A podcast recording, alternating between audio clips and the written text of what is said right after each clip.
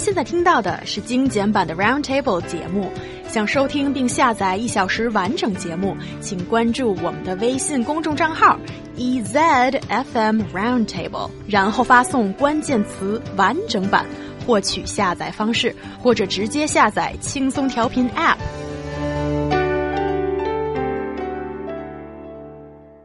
2016 seems to be another difficult year for employment as this year's graduate numbers soar to an all-time high of 7.65 million.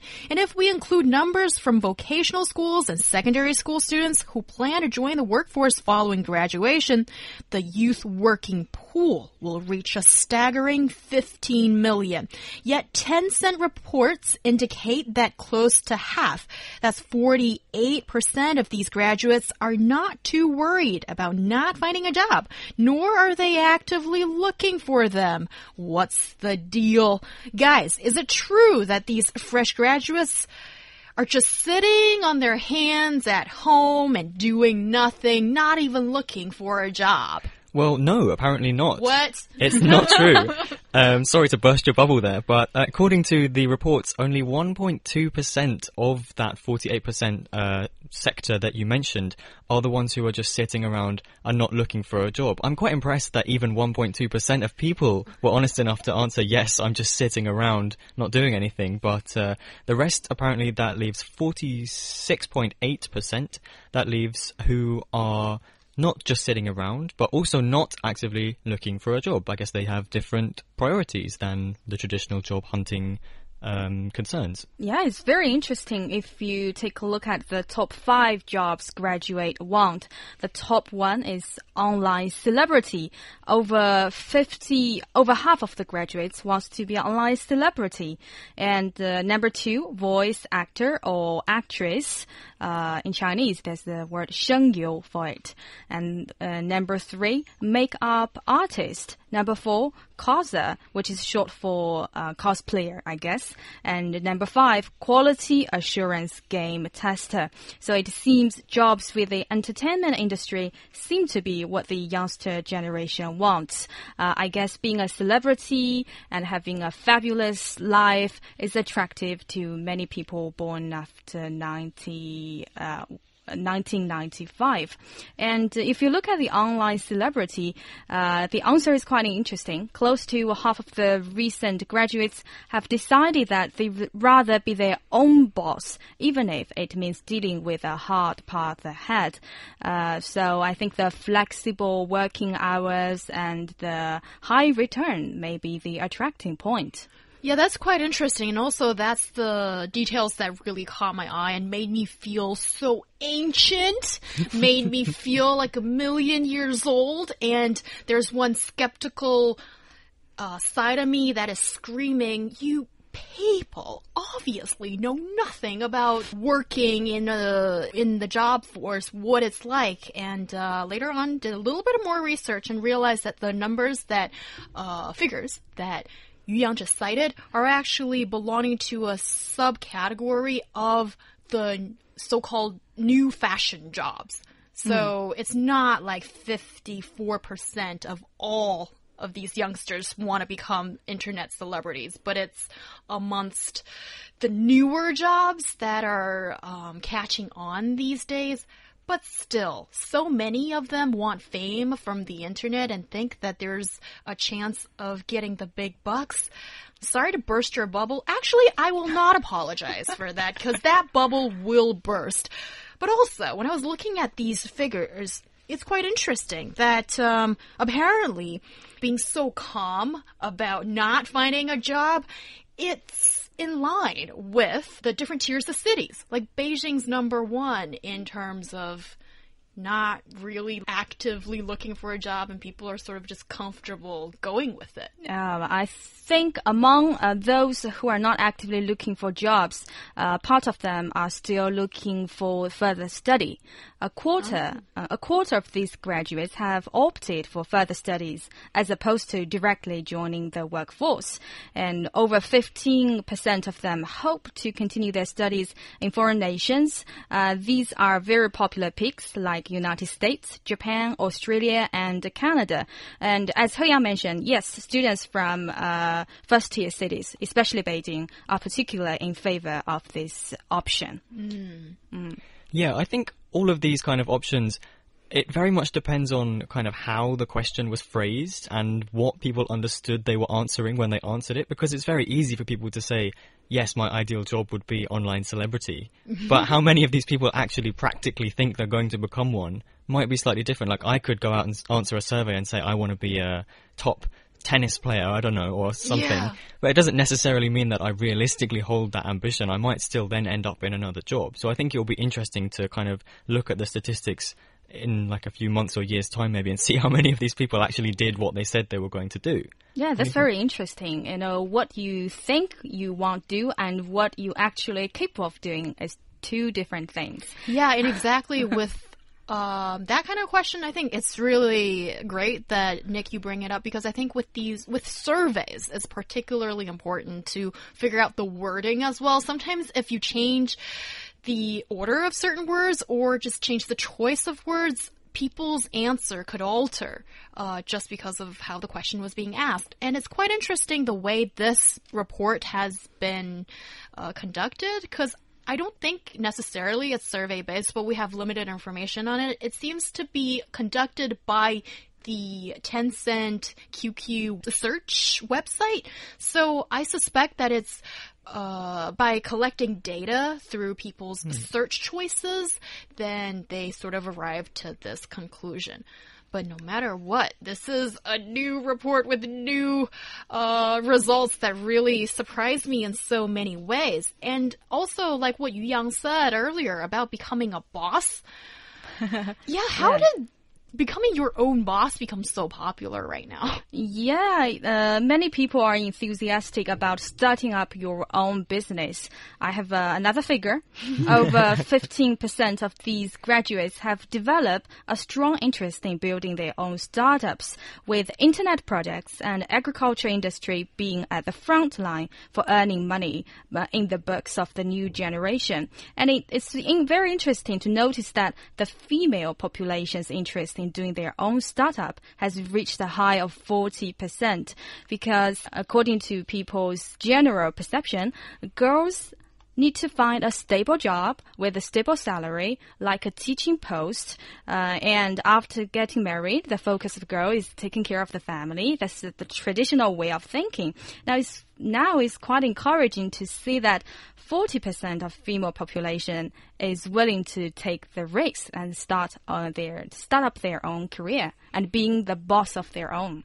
But does that also mean that 60% of the male population or the sampling pool are saying we want to be bosses? Oh yeah. Yeah, but still, you know, to give these girls some credit, at least I think this percentage is still higher than previously perceived. Mm-hmm. So I think that might be a good thing. But also, I think this is happening behind the in the backdrop of sort of what the nation is promoting these days about starting your own business, about entrepreneurship and all that. But there's again a skeptical He Yang, um, sort of just screaming that um, I think it's hugely irresponsible if we're blindly promoting that young people should just go out and start their business because for a young person, the vast majority of them. And can I include myself as well a little bit? You just have no experience and you have limited resources, or often you're gambling with your parents' money. And if if the older generation, the mentors of these um, young people are just promoting that you know start your own business is the way to go. Yeah, because you are not putting your own money into this, and I think they need a lot more guidance or support. And if I think for most of them, probably just put off that idea for a few years until you get more resources and knowledge, then start your own shop, your own thing. Yeah, um, and He Yang, uh, you said you are being skeptical. Uh, that means you can uh, you are good at kind of critical thinking. Uh, well, otherwise, how can I be on round table, right? yeah. Just joking. So let's uh, look at this issue from another side. And uh, according to a netizen named uh, Lu Xiaotong, he said by look unwilling to work for the sake of work, uh, it this shows that they are capable of critical thinking as well as having a clear idea of what they want to do in the future. Furthermore, just because they don't find a job doesn't mean that they are incapable of making a living. So, is it a good thing that sometimes we need critical thinking instead of follow the suit uh, uh, while everybody else is actively looking for some jobs which is actually not very suitable for themselves? And uh, develop your own interests and and find a best post which can display your talent to the largest extent. I think that's a very um, admirable sentiment, and obviously he- has kind of the best interests, um, or she, I'm not sure, at heart when he says that, um, you know, obviously it would be great for people to be able to uh, choose their own path, to kind of make their own startup, become an online celebrity, find whatever they want to do for themselves, instead of just taking a job just for the sake of it. But you know that unfortunately that's just not realistic for every single person. I think the reason people want to do these kind of things, make their own startup, is because the ones we always hear about are the ones that were huge success stories and the people were really successful and they made loads of money out of it and they've you know created a service or a, a product that people now really value and is is really um, kind of celebrated. So of course that's kind of an attractive path for anybody to want to take, but it, the nature of it is that not every single person can do that, or otherwise, you know, no one would be running our businesses because we'd all be out making our own startups and being online celebrities. So mm-hmm. I, I think he, it's a good point, but unfortunately, just not that realistic for every single person. I think it's really gracious of you, Nick, for putting it so mildly, but still, you know, getting the message out for young people. And also, I know we have a lot of student listeners, so I think this kind of topic is probably very relevant for a lot of our target I don't want to be the one shattering anybody's dreams here, but uh, But I think sometimes maybe you need to listen to a little bit of, uh, you know, voices from the real world and maybe you can adjust your dream a little bit. And I think when you see there is so many people who want to become internet celebrities, voice actors, or, you know, these kind of new professions that have only recently come into vogue, I think that in a way shows that these people are uh, are seeing what they're good at and are kind of following the desires at heart and they're not really settling down for whatever has come up for them. And don't you think that is the new finding of this report? Oh yeah, talking about not settling down, this uh, the findings also indicate that many of the graduates choose to take a year off and search a for- gap year? Yeah, like take a gap year and search for their uh, own uh, different experiences. And I think it's very interesting that uh, taking some time off in a gap year has been uh, to get the most of life through traveling to experience different lifestyle. This is a kind of common in Western countries, but kind of rare in China. And the gap year is not all about fun and leisure, but also a time for these graduates to participate and volunteer in various meaningful initiatives, such as international, environmental, health, and charitable organizations.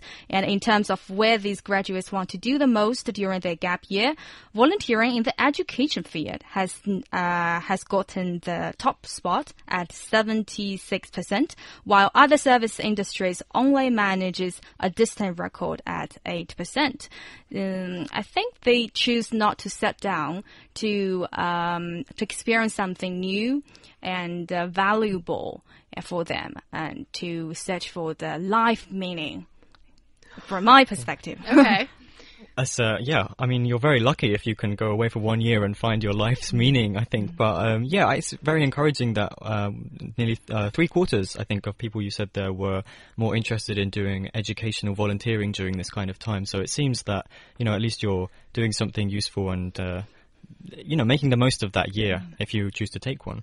Yeah, um, Okay, I'm gonna be the most critical one out of us three again, I think. Um, when I saw all that information and heard it from Yu Yang, you, you put it so eloquently. Thank you for doing that, Yu Yang.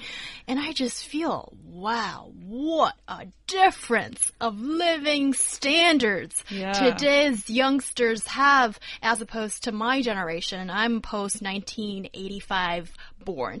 And as opposed to our parents' generation and further our grandparents' generation. And in a way, okay, again, skeptical, just bear with me. I don't know why I'm in this mood today. Is it because it's Monday? Let's just be critical, but you guys can fight back. These kids talking about finding yourself, the meaning of life when you are what, eight, no, 21, 22, or whatever. Let's think about our grandparents. They had to fight in wars. They had to defend their countries. When they came back from war, maybe with a broken leg or one leg, they had to start families. They had to work hard hmm. and think about how am I going to raise my kids? How am I going to start a family? And now these kids are like, oh, I want to find the meaning of my life. Should I have KFC or McDonald's for dinner tonight? How different has things change. Do you think, just for the sake of it, we're having this beat generation, this younger generation of people? And yes, I do feel like a dinosaur again. Discuss, guys. Well, actually, when I was doing the research, I myself was also feeling the great generation gap. And I feel that, wow, it's a different, it's a new generation. Uh, they like to experience many new things. Uh, but I, I also think it has something to do with their family background. Actually, I believe not all the students have the luxury to do it, to take a gap year or to uh, stay at home, not actively looking for jobs. I think they must be, or probably most of them are from quite well-off families. If you, uh, if they have great economic pressure, I think they must be in a rush to look for jobs to support themselves, actually. Yeah, I think you've hit the nail on the head that that is what these statistics can tell us is about how much living standards have improved and how much more kind of freedom people feel that they have to make these kind of decisions as opposed to just having to take a job just, you know, to make ends meet as He Yang grandparents had to do. Sorry to uh, um, hear that you're had such a difficult uh, difficult stories about one leg and all of these kind of things.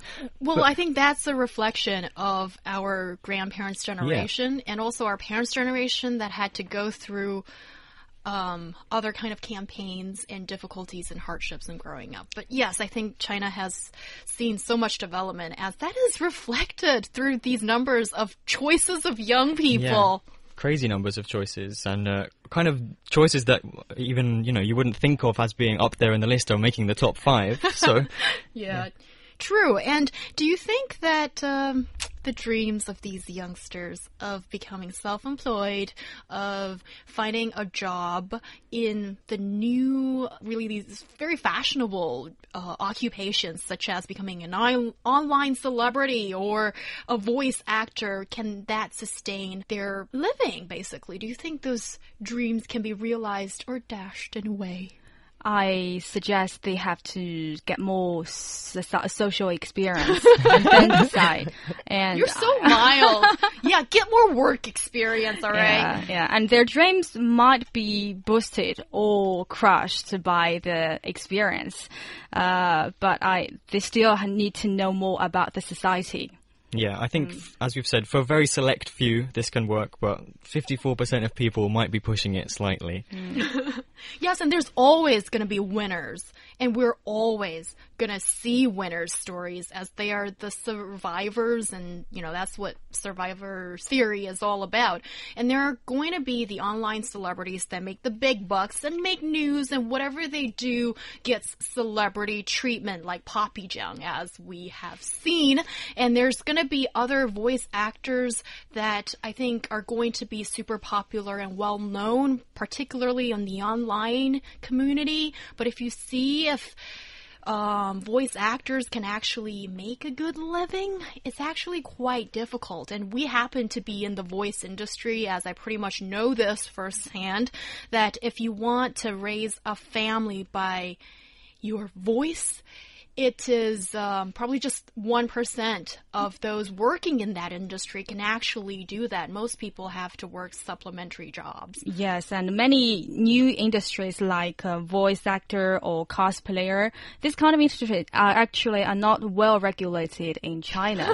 yeah, it's it's a bit hard to survive and uh, make a living or thrive in this industry. You need to be careful. Yeah, but also to become a makeup artist, I think actually this might have a more promising future because um, nowadays there are a few industries that are thriving and need makeup artists. So, well, there's like the photography industry, and I think it's very easy to find jobs actually if you're a makeup artist, but to earn the big bucks in whatever occupation or industry, it requires so much dedication. Yes. And so much devotion and hard work. So for young people out there, Jeez, I feel so old again. I think I can sort of still be categorized as a young person, but with a few more years of work experience than a lot of you, um, I think that is the uh, advice I would give you.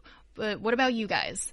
Any last sentence advice you would give to these young people? I'm sure a lot of them, or most of them, if not all of them, have great futures. Yeah, I'm sure. And, uh, you know, these things are always great, you know, to have as a dream, but maybe learn something else that you can fall back on if it doesn't work out.